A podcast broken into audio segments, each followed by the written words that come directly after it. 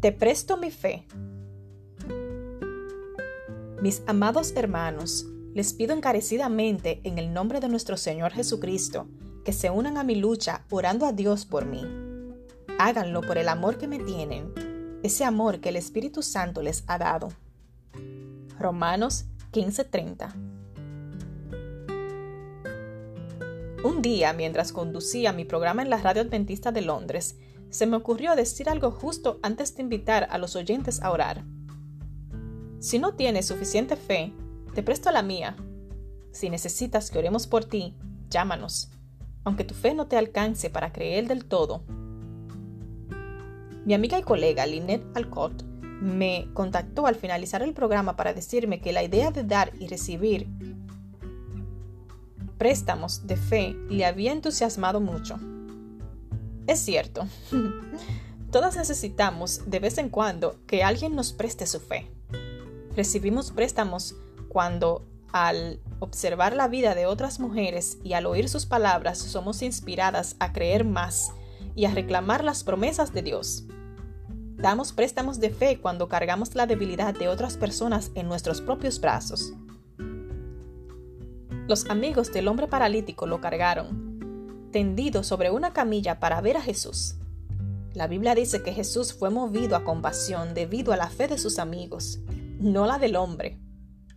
Al ver la fe de ellos, Jesús le dijo al paralítico, Ánimo, hijo mío, tus pecados son perdonados.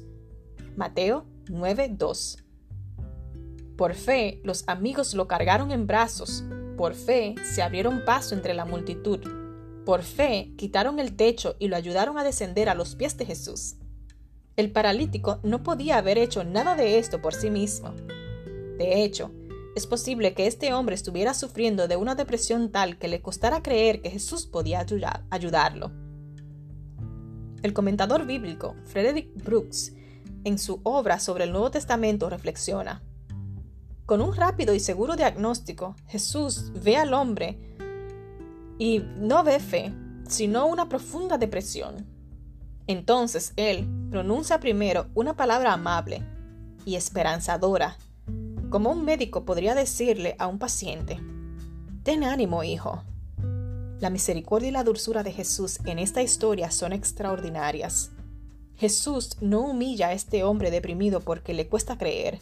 Sus palabras más ásperas, en cambio, se dirigen a los maestros de la ley por su falta de compasión. Jesús percibe el cuidado y el amor de estos amigos. Este préstamo, entre comillas, y por esto sana al paralítico. Señor, dame tu misericordia para notar cuando alguien está cansado y necesita un préstamo de fe. No necesito juzgar a las personas que sufren de depresión o ansiedad, sino ayudarlas. Dame humildad para servir y para conocer cuándo soy yo la que necesita ayuda. Amén.